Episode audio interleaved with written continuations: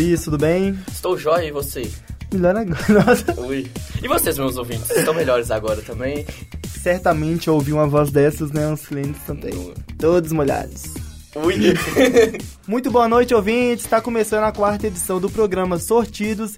Eu sou o Sérgio Pego e hoje eu tenho como convidado o Luiz, que é estudante de jornalismo também. Boa noite, Luiz. Boa noite, Sérgio. Muito bom dia. Foi... Mal. Eu, tô... eu não tô ouvindo isso. Aqui. É que eu tô acostumado. Tá, tá, tá tudo tá bem, foi mal. É, tudo bem com você, Sérgio? Tudo bem, e você, Luiz? Eu tô joia. Ah, não, o que você bem. me conta de bom, de novidade para hoje? Luiz, eu vim trazer aqui para todos os nossos ouvintes os resumos da semana é, no mundo da política, entretenimento, é, esporte e tudo mais. De tudo um pouco. Luiz, é, vou começar dando os destaques aqui para as principais manchetes da semana, né? Os temas que mais chamaram a atenção do brasileiro na semana.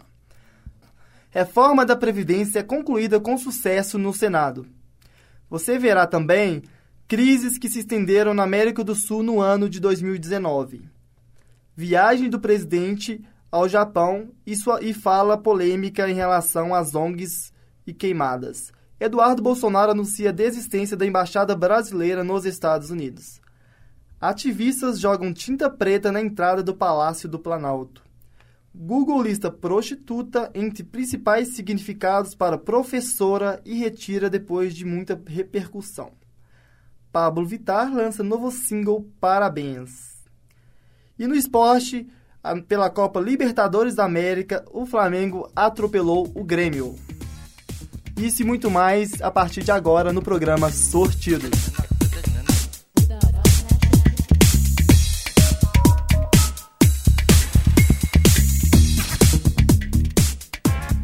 Muito bem, muito bem. É, o Planalto já havia aprovado o texto base da reforma da Previdência na terça-feira passada. Segundo o presidente do Senado, Davi, Davi Alcolumbre, a PEC será promulgada até o dia 19 de novembro. Após oito meses desde que, desde que chegou à Câmara, em fevereiro, a reforma da Previdência teve a tramitação concluída no Congresso com a última sessão de votação nesta quarta-feira, no dia 23, no Senado. Agora o Congresso marcará a cerimônia de promulgação para que as novas regras possam valer, o que vai mudar muito nas aposentadorias, né? É, muito, muito bom, Luiz. É, essa nova reforma é, solucionada, né, vista como solução para sair dessa crise que o nosso país vem enfrentando, na, ao meu ver, ela nada mais é do que injusta perante o país que tem uma das maiores desigualdades do mundo, né? O Brasil, que tem o IDH muito baixo, né? E dentro do, dentro do nosso próprio país existem as diferenças, né? De taxa de... É, como posso dizer é, as pessoas do norte não vivem tanto como as pessoas do sul. Então, assim, para mim ela é muito injusta. Eu sou a favor de uma reforma assim, né? Eu e todos os meus integrantes dos sortidos que não puderam estar aqui hoje, a gente é a favor de uma reforma sim, mas uma reforma mais justa, não essa que é, só beneficia, só beneficia, beneficia, beneficia, beneficia quem está lá em cima, né? As classes altas e para o povo pobre só vai sair na, no prejuízo, além de trabalhar bastante. Quem que trabalha com 63 anos hoje, né, assim, dependendo da função, é realmente muito complicado é, essa reforma. E agora segue para a fase final, né? E vamos ver o que, que esse pessoal vai fazer aí pela gente e se, a, se o nosso país vai virar uma futura, um, um Chile, né? Porque, não sei se você tem acompanhado, Luiz, o Chile é, as pessoas têm saído na rua, né, têm reivindicado esse direito, que é o direito a aposentar, que é uma obrigação do Estado, né, não é, de forma alguma capitalizar isso, acho que isso chega a ser desumano. Então, é, hoje, por exemplo, mais de um milhão de pessoas saíram às ruas no Chile, é, reivindicando esse direito de aposentar, né, de, de melhorias e tudo mais, porque o, a taxa de suicídio entre as pessoas da terceira idade tem aumentado bastante. Exatamente, você está certo, porque a reforma da Previdência, por enquanto, só quem já ganha um dinheirinho bom que ficaria livre com ela, né? Nós, meros trabalhadores, teríamos que trabalhar até praticamente a nossa morte para poder dar Exatamente. um pouquinho de dignidade.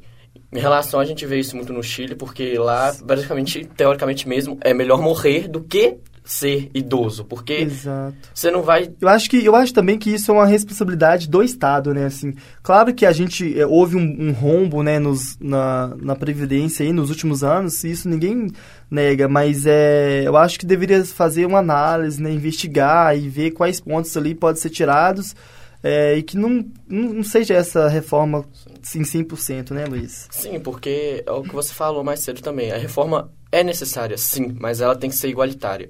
O Getúlio, por exemplo, deu uma aula para nós de jornalismo econômico ultimamente falou: se você for levar em conta só a questão da previdência, é rombo. Mas se for levar em conta todos os pautas, todo o que é analisado, ela dá muito mais lucro e benefício. Ou seja, se você for olhar só uma coisinha pequenininha, é claro que vai ser fácil falar: ah, isso é rombo, isso vai causar prejuízo. Exatamente. Se for fazer uma análise geral, social também do, do que está acontecendo no nosso país, né, é, tem a questão do desemprego também, tem a questão das mulheres, né, que ficam um tempo parado justamente por terem filhos, e muitos usam a justificativa de que uh, deixar a criança em creche para trabalhar, né, é algo bom e tal, mas a gente sabe que pelo menos eu na minha família, minha cunhada, ela não, ela tá desempregada, né? Ela tá procurando emprego, só que para isso ela tem que deixar minha sobrinha na creche. Então, dois fatores aí que não colaboram porque ela venha é, exercer, né? Venha ter, a CL, venha, ter, venha ter a CLT preenchida e consiga se aposentar futuramente. Além disso, Luiz, é, o, nosso, o nosso presidente, ele viajou, é, o nosso presidente, é tão difícil falar isso, ele viajou essa semana para o Japão, né? É, ele foi no final de semana, na verdade, passado, no sábado. E, e lá ele, fe, ele vinculou né, as ONGs, né? É, que su, supostamente por ele estariam ligadas às queimadas na Amazônia. É muito difícil a gente ter que ouvir isso de um, de um líder, de um chefe de Estado, é, sem, sendo que poderia estar tratando de questões comerciais no outro país e falar de uma questão que vem atingindo fortemente o, o nosso planeta, né, de, todos, de todas as formas. É, essa viagem dele, ela foi em meio a uma crise no seu partido. Não sei se você ficou sabendo. Claro que você ficou sabendo, né, Luiz? Que jornalista é esse? É, fogo no parquinho. Sobre um fogo no parquinho, né, no PSL. É, houve vários problemas internos né, envolvendo aliados, interesses, né? Já tinha acontecido aqueles problemas lá dele com o Frota, o Frota que era um dos principais, principais aliados dessa bancada evangélica, vamos dizer assim, e que caiu fora por desavenças com os integrantes do grupo.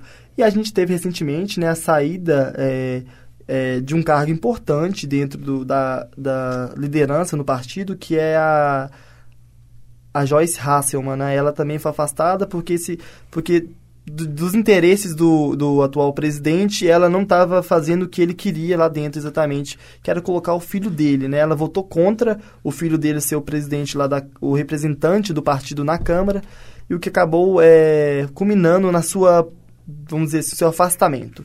É, ele está na Ásia, o presidente atualmente, e ele se reúne com grandes líderes mundiais. Essa viagem terminou sem um acordo formal de negociações comerciais entre os países. Apesar de grande expectativa do governo brasileiro em fechar negócios com os japoneses, os mesmos demonstraram resistência quanto ao fechamento do acordo. Nos últimos anos, nos últimos anos houve um recuo nas negociações comerciais entre os países e o que preocupa os dois, né, os dois países, tanto o Brasil quanto o Japão. É, o próximo destino, né, o, o presidente ele é, irá para a China, que é uma grande potência comercial, né, que é um, um, uma futura potência mundial também. A relação que o presidente quer estabelecer com os asiáticos em si, não só os chineses, japoneses, é em relação aos produtos do comércio de proteína animal, né? Muito bom, muito bom. É... Ainda bem que tá comentando o negócio. Ah, pra comentar. Não, não, ah. peraí. Tranquilo, só... Ah. E agora, é, falando de outra falando de polêmica envolvendo o atual é, chefe de Estado brasileiro, é, ultimamente é, a gente tem notado muito, né, é, as pessoas têm lutado bastante, né, para defender essa pauta de defesa do meio ambiente, da Amazônia. E o, o, o presidente ele relacionou esse fogo às ONGs de proteção é, de proteções ambientais. É, segundo ele, essas próprias ONGs seriam se organizado para jogar fogo né, na, nas florestas e de, destruir o nosso, o nosso bioma, que é o mais importante do mundo. Então, no começo do mês de outubro, relator do caso, Alexandre de Moraes, pediu explicações ao presidente. É, Bolsonaro afirmou ao STF que não quis atingir ninguém especificamente. O presidente da República afirmou ao STF que as declarações em que associou organizações não governamentais às queimadas na região amazônica foram um discurso político e que ele não teve o objetivo de atingir ou ferir a honra de ninguém. Exatamente aquilo que a gente falou. É, sai do nosso país para tratar de relações é, é, internacionais né, com outros países, de mercado e tudo mais, e acabam é, pisando na bola, falando de uma coisa como se fosse brincadeira, uma coisa tão importante para o planeta em si, que é a preservação do meio ambiente, que é a Amazonas. É, ele, ele disse o seguinte: Considero que não fui dúbio ou ambíguo. Em verdade, fui genérico, isso porque referida declaração não teve destinatário certo e específico. Isto é, não se referiu a alguma ONG determinada ou concretamente de determinável, disse o presidente em manifestação protocolada na terça passada na corte. É muito difícil a gente ter que ouvir isso de um, de um líder de Estado. O presidente afirmou ainda é, apenas proferir discurso político sem qualquer conteúdo ilícito, com fundamento, repita-se, no, meu no meu direito fundamental de livre manifestação do pensamento. Como se ele pensasse, muito, muito bizarro isso, nosso presidente. É, essa solicitação é, de esclarecimento foi referida pelo ministro é, Alexandre de Moraes, né? Ele é relator de um pedido sobre essa explicação da Associação Civil Alternativa Terra Azul. A entidade questionou-se que, em agosto deste ano, no auge das queimadas na Amazônia, Bolsonaro afirmou em entrevista a jornalistas que ONGs poderiam estar por trás de queimadas para chamar a atenção contra o governo do Brasil é o que aconteceu hoje. Você viu que é, teve uma polêmica envolvendo o Greenpeace, é, que o segundo o ministro é, do meio ambiente, esqueci o nome dele. Salles. Ricardo Salles. Segundo o ministro do Meio Ambiente, Ricardo Salles, é, o Greenpeace, que é um movimento de proteção, né, de, que denuncia crimes ambientais, teria armado, né, por, por ser oposição ao governo em relação a essas questões ambientais, é, para se beneficiar, para prejudicar o governo e se beneficiar. É muito descaso a gente ouvir isso, né? É, governo que vem descredibiliz... descredibil... descredibilizando. descredibilizando muito as instituições, tanto a ONG como é, as ONGs, perdão, as ONGs voltadas à proteção ambiental, quanto também aos jornalistas. É, ele falou que é, o Greenpeace é, é muita coincidência, né? É, ter um navio do, do movimento próximo à costa onde foi derramada esses óleos. Então, assim, é, um, um ministro de, do meio ambiente que não entende de meio ambiente, isso é muito complicado, que favorece as grandes corporações, além de tudo, né? Não só, a gente vem passando por esse momento crítico aí, é, essa pauta ambiental que está sendo muito discutida nesse atual governo, né? A questão da mineração, a questão da floresta amazônica, do litoral, dos rios e tudo mais é muito difícil a gente ter que é, suportar esse tipo de comportamento e posicionamento de um presidente. É, segundo os dados da, do programa Queimadas do Instituto Nacional de Pesquisas, do INPE, a Amazônia concentra 52% dos focos de queimadas registradas em 2019 no Brasil. E o site da Globo, ele mostrou que o número de queimadas aumentou 82% em relação ao mesmo período de 2018, de janeiro a 18 de agosto. Muito difícil, Luiz, muito difícil. Muito bom, muito bom. Pode chamar para intervalo? Pode. Tá. Agora a gente vai para o intervalo. Depois do intervalo, vocês verão Eduardo Bolsonaro anuncia desistência da embaixada brasileira nos Estados Unidos. Aí vou tipo voltar, né, Cris? Estamos de volta com os sortidos e agora a gente vai comentar a polêmica da desistência da embaixada do, do Eduardo Bolsonaro para a embaixada brasileira nos Estados Unidos. É, o deputado do PSL anunciou terça-feira, nesta última terça-feira, em discurso no plenário da Câmara, da Câmara, que desistiu da indicação para ocupar o posto de embaixador do Brasil nos Estados Unidos.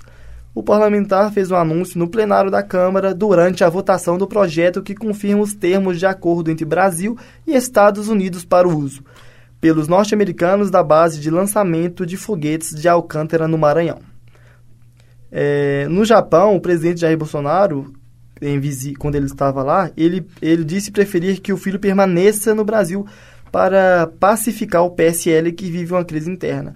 É, o que está em jogo, na verdade, é os interesses do partido, né, e não o, o, o interesse do país. Mas é claro que a gente sabe que o, o simplesmente pelo cara ter vendido hambúrguer nos Estados Unidos, isso não, não, não se capacita né, para entrar como representante do país em outra nação.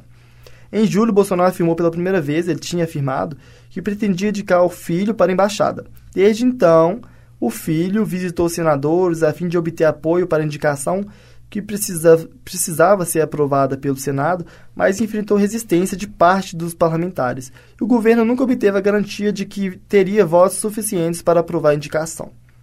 A situação foi ficando ainda mais difícil com a inclusão da crise no PSL, principalmente depois que um áudio revelou uma conversa telefônica do presidente do, do Brasil, que pedia supostamente a um deputado apoio para que o filho assumisse como líder do PSL na Câmara. Foi uma decisão que, estava, que ele estava pensando há muito tempo, segundo o, o presidente. É muito difícil ouvir isso. É... Hum... Você quer comentar alguma coisa? Não, é porque, tipo, é normal, porque o Eduardo Bolsonaro desista, né?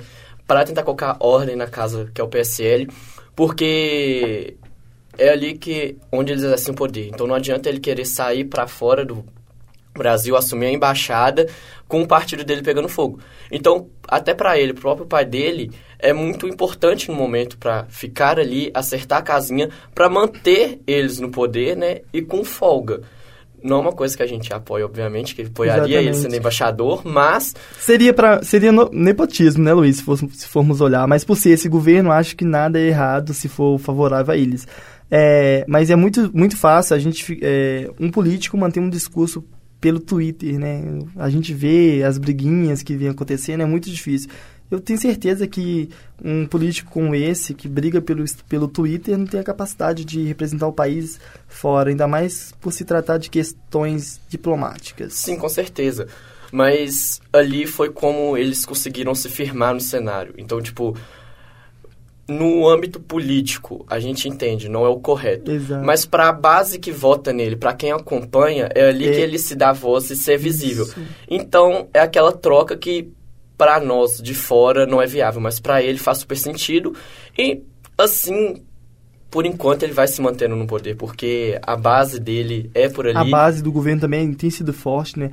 A, a base é, ruralista também, né? Que vem pedindo que venha ser criados é, programas e tudo mais voltados à preservação do meio ambiente, à proteção dos animais, da, dos nossos biomas que tão, têm sido devastados ultimamente.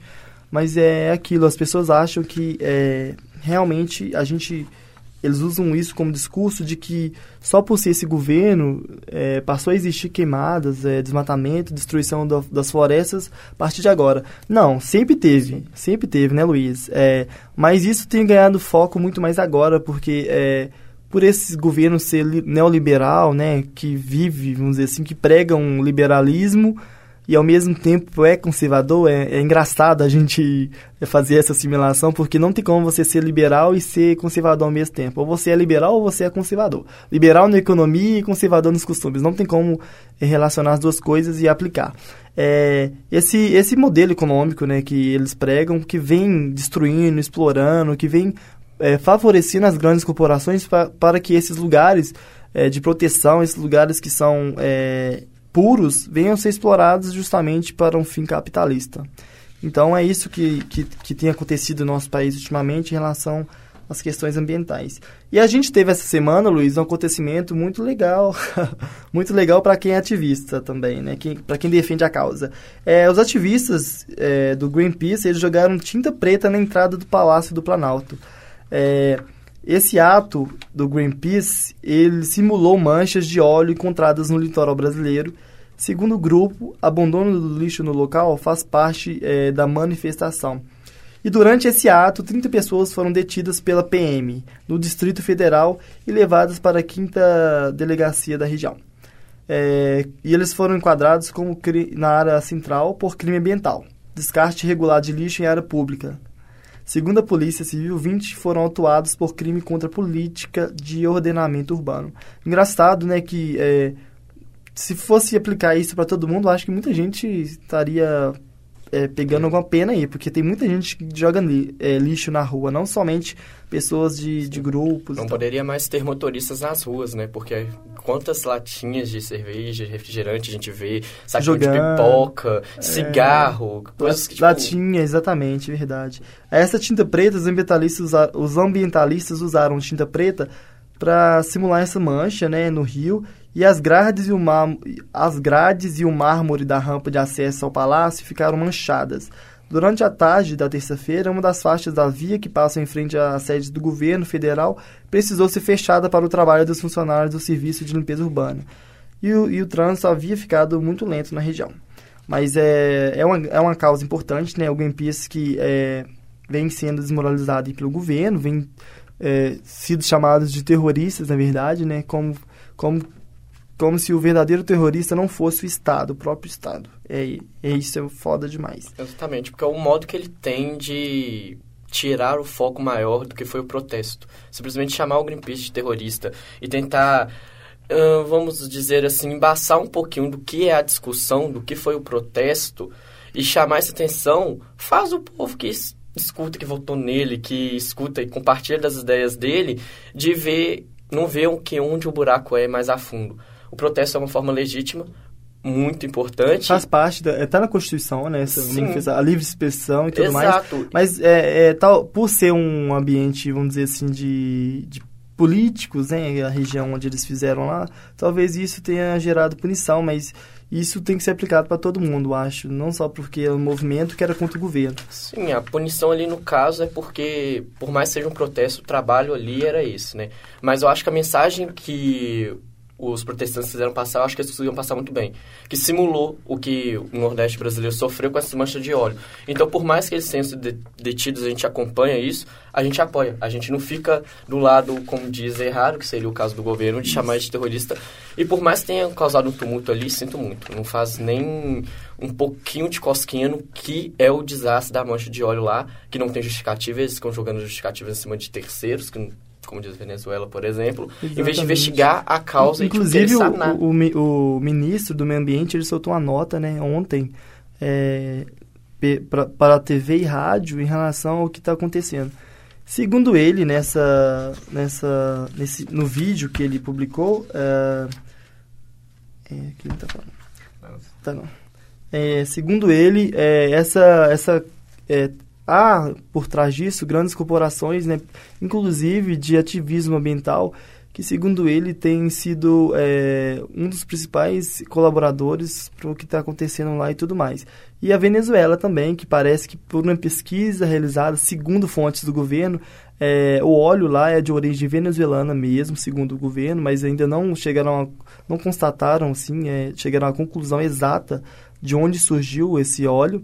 Mas, segundo ele, por estudos realizados por entidades lá e tal, isso é um produto venezuelano. E também é, ele falou que, o, que a Marinha vai reforçar lá nos lugares né, um, um, uma patrulha né, de proteção e tudo mais, e além de, de, do governo criar uma política lá que é para beneficiar quem vive da pesca e os municípios que foram atingidos, né, as pessoas que foram atingidas pelo, pelo óleo, né, uma bolsa, se não me engano, um, um, um dinheirinho aí, um vale por fora para que essas pessoas venham sobreviver. Muito bem, Luiz. É, Luiz, essa semana é, teve grande repercussão é, um, uma tática usada pelo Google, né? Não sei se você ouviu falar, sobre a listagem né, de prostituta entre os principais significados para professora. Aí, logo depois de grande polêmica, é, o, o, Google foi lá e fez a retirada, né? Porque é, o resultado da busca no Google para a palavra professora virou alvo de críticas para grandes é, para as pessoas é, nas redes sociais. E entre entidades ligadas aos docentes além do significado tradicional que é mulher que leciona o site exibiu uma segunda definição logo depois da principal. Prostituta que inicia os adolescentes na vida sexual é isso que é, até o, o algoritmo é, é machista é muito difícil após a repercussão negativa o site de busca editou o, verbe, o verbete e removeu nesta quarta-feira, no dia 23, a segunda definição, considerada pejorativa. Na terça, a assessoria de imprensa do Google havia afirmado que o site estabelece parcerias com dicionários, por exemplo, para fornecer informações e serviços que os usuários procuram. Licenciamos seu conteúdo para oferecer respostas úteis diretamente na página de resultados da busca, afirmou a nota. Em outras palavras, o Google apenas apresentaria o significado elaborado por dicionários. Meu Deus, isso é muito difícil. É uma coisa até difícil da gente comentar, porque a gente, nós somos homens, mas é, imagino o quanto é constrangedor para quem é professor, né, para quem leciona. Ser taxado como prostituta, como professor de sexo, é muito difícil. Exatamente, né? Porque essa cultura que a gente tem de sempre relacionar que elas querem isso, que elas estão ali simplesmente para uh, estimular a gente a ter outros desejos, por exemplo, isso é ridículo. E passar, porque o Google é uma empresa que tá certo, tem parceria com dicionários, mas que tipo de dicionário colocaria uma definição dessa? Né? É, tipo, triste. É, é, é ridículo, bizonho a gente pensar que não. Olha, professor agora mudou de profissão. Exatamente. Ela não vai aumentar seu conhecimento só em história e geografia. não tem lógica. E eu acho que deve ter rolado uma demissão ali, hein? Porque. não, não, desculpa, não engulo essa de parceria, não. Mal, mal um dicionário informal que às vezes fazem brincadeiras, não que isso seja uma brincadeira, obviamente, né? Mas dão definições como esta que é ridícula para casos genéricos, né? A gente entenderia uma falha do Google, sistema, beleza, mas obviamente deve ter rolado uma cabeça ali, porque é inaceitável passar isso e ficar tanto tempo. Não é à toa que a gente depois brinca um pouquinho com isso, por ser um erro bizonho, né? Mas tem que colocar a mão na consciência também que não pode deixar umas falhas dessas passarem. Ainda mais porque o Google sim, é a vitrine. Sim, sim. Né? Verdade. Luiz, é, mudando de assunto um pouco, é, a gente tem observado durante é, esse ano de 2019 é, alguns países da América do Sul que vêm passando por crises externas, né, internas, perdão, que, que vêm se estendendo durante é, né, em toda a América do Sul. É, como, por exemplo, o Equador, o Peru, Bolívia, Chile, a própria Venezuela, o Paraguai e a Argentina. Esses países eles registraram manifestações populares, distúrbios políticos e confrontos em 2019.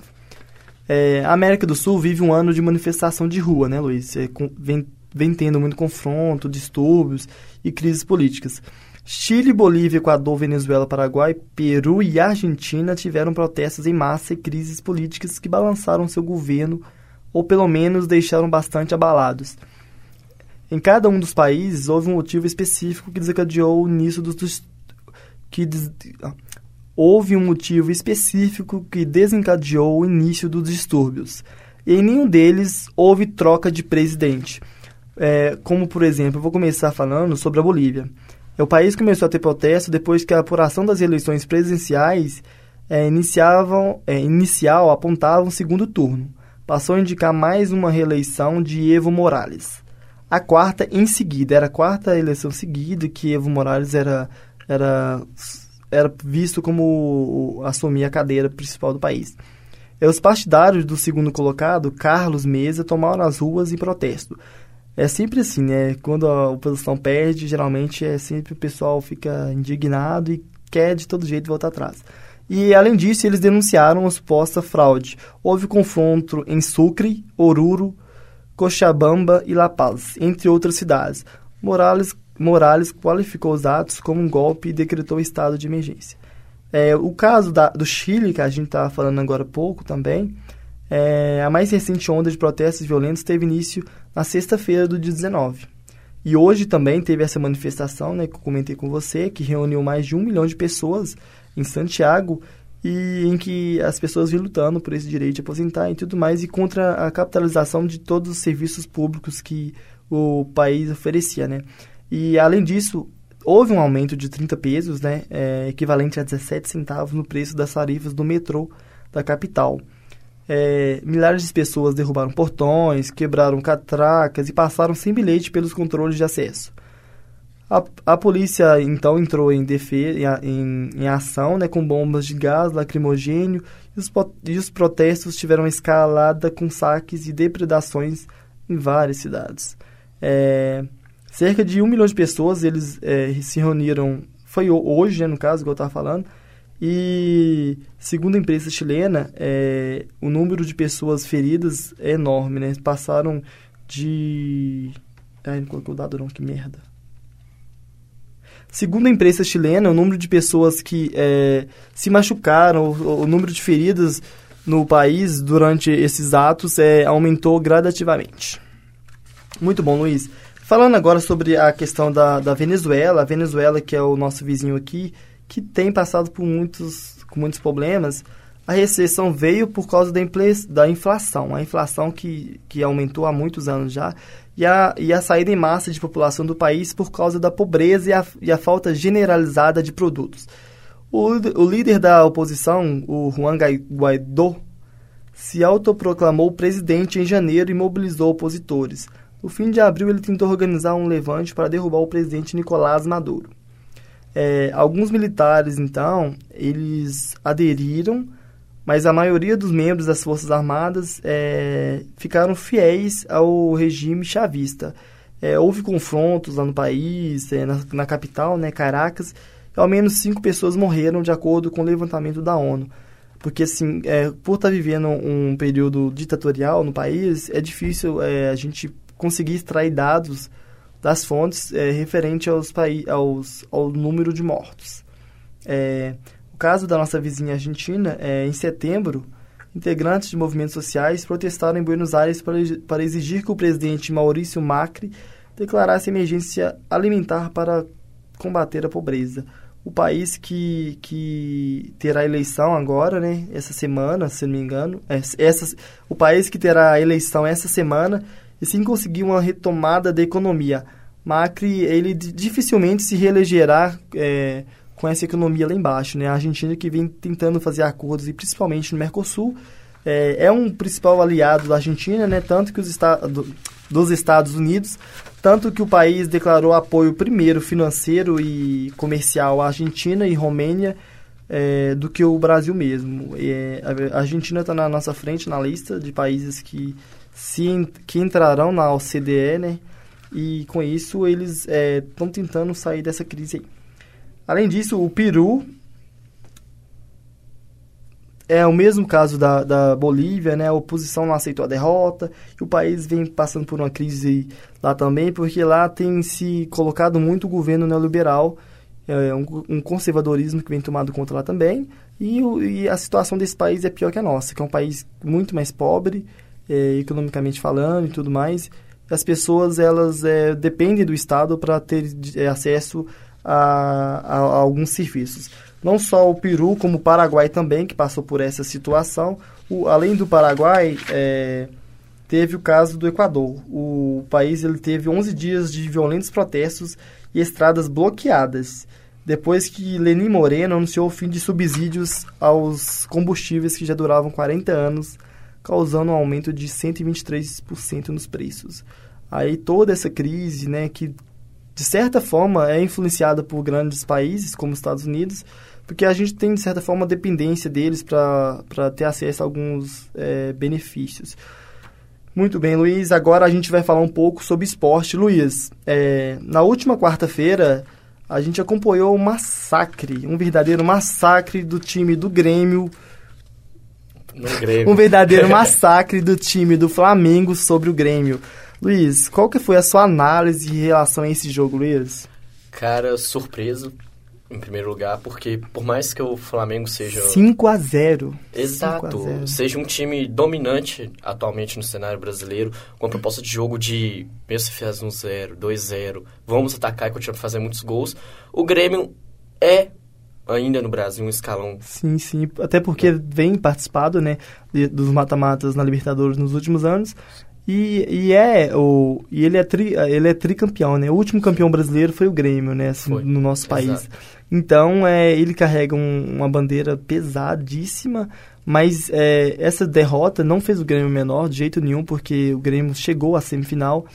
Mas o jogo em si, Luiz, o Flamengo foi com força total, é, fazendo 5 a 0 o que deixou é, os cariocas esperançosos para o primeiro... É, primeiro não para o segundo título é, do Flamengo é, em Copa Libertadores.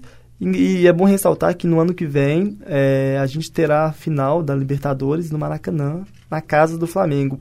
Então, o Flamengo, é, ganhando esse título, já tem a garantia de participar mais uma vez da Libertadores além de jogar em casa, a final vai ser em casa. Então, assim, para quem é carioca, vai ter o, o, gosto né, de ter uma final em casa. Além disso, o Flamengo ele é o atual líder do Campeonato Brasileiro, né, com a vantagem grande sobre o segundo colocado, a vantagem de 10 pontos. E tudo que indica, tudo indica que será o, o, o novo, o próximo campeão brasileiro aí no ano de 2019. Exatamente, né? O Flamengo, Jorge Jesus conseguiu colocar um time do Flamengo para driblar qualquer empecilho de que possa atrapalhar ele no percurso. O brasileiro praticamente já ganho, não querendo menosprezar as outras equipes, mas a distância que o Flamengo conseguiu de pontos e que resta para o final do campeonato está muito grande na questão da Libertadores, por exemplo, mesmo utilizando os jogadores todo o jogo, não poupando muito, né, conseguiu fazer uma partida de não igual, foi igual para igual com o Grêmio até o primeiro gol, porque na volta do intervalo foi um atrás do outro, massacrou, o que fez o Grêmio sentir o golpe, que a gente olha com estranheza, tipo, ah, fez 5 a 0, acho que foi um passeio. Foi um passeio em questão de número de gols, mas técnica os dois times têm. Em questão do Campeonato Brasileiro, o Flamengo está caminhando, como diz, está praticamente com uma mão na taça. Agora é cumprir tabela e os outros times se reunirem em questão de posição mesmo. Agora, a final da Libertadores, no próximo ano, sendo Maracanã, é muito bom não só para o Flamengo ou para qualquer outra equipe carioca que vai disputar. Para a questão do torcedor brasileiro também, dá uma possibilidade a mais de acompanhar a final da Libertadores. Porque, por exemplo, esse ano, a final talvez será em Santiago, né? Por causa das ondas de protesto no Chile, ela pode passar para o Paraguai, que também né, dá um pouquinho mais de viabilidade brasileiro ir. É, coisa... por ser mais próximo também, né? Porque o Chile não faz fronteira com o Brasil, então a nossa cultura acaba que é um pouco divergente. Mas o Paraguai, por ser um vizinho, né? E assim, é fácil acesso também para os brasileiros. Principalmente para quem, é, para quem está no Rio, né? Sim, o que aumentaria a torcida pelo Flamengo nessa final contra o River Plate, né, esse ano. O que é melhor, né? Porque o Flamengo está jogando futebol bonito. Obviamente, as condições para irem para outro país, esse é o motivo de eu ser contra a final da Libertadores em jogo único, que nem acontece na Europa, porque na Europa a distância dos países são poucas, assim, em comparação à América do Sul. De trem você consegue cruzar dois, três países com preço. Aqui não. Aqui o jogo sendo único. Chile, por exemplo, é um time brasileiro que é o Flamengo, o River Plate da Argentina. E a distância do Brasil para o Chile é gigantesca. O preço de passagem, hospedagem, alimentação é cruel. Então não dá para querer fazer no molde da Europa aqui. Aí, colocando a final no Maracanã no ano que vem, por exemplo, se um time brasileiro chega na final, é bom para nós. Mas se um time chileno, um time equatoriano, um próprio colombiano, venezuelano chega na final, fica ruim do mesmo jeito. Então, para nós vai ser uma vantagem ter questão de torcedor, né? A gente não vai assim gastar muito em deslocamento. É uma vitória ser a final aqui no Maracanã no ano que vem. Mas eu não apoiaria a final em jogo único mais para frente também não. Para mim, essas duas edições dá porque se foi questão de capital, mas questão de popularidade de torcedor não é uma coisa que facilita a vida de todo mundo. Muito bem, Luiz.